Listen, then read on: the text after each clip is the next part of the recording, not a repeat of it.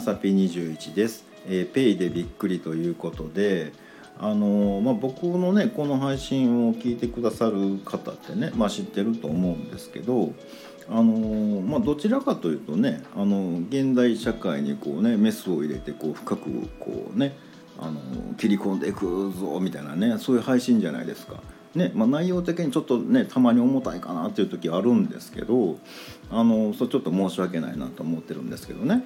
でこの間ねちょっと調査も兼ねてまあね皆さんはあのどんな決済システムを使ってるんかなっていうね、うん、これまああの僕もまあまあ把握しておかんとあかんので、あの調べようかなって思ってね、えー、何ペイ使ってますかみたいなね、うん、こと聞いた時にですねあのケリーおばさんがコメントでね「林家ペイかペイ40ですね」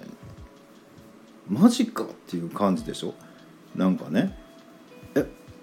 めっちゃびっくりするじゃないですかそんなん。いや僕以外にね林家ペイ使ってる人おるんやっていうね。うんあれいやあれ上級国民用やからね。うんいや使うてはんねや思ってね。これやっぱ調べな分からんな思いました本当ね。うん、で僕あのアプリとかねちょっとまあ見てたんですけどポイントがねめっちゃ溜まってるんですよ。でえっ、ー、とまあ16億ポイントぐらいかな。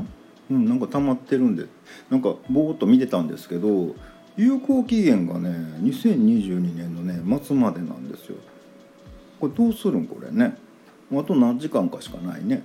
うん。これ困ったな思ってね。まああのペイ40の方はねあれ韓国のね確か決済システムでねサムスンとなんか提携してっていう聞いたことがあるようなないような感じなんで、まあ、それはね別にいいかなと思ってるんですけど問題は林家 P の方ですよ。ね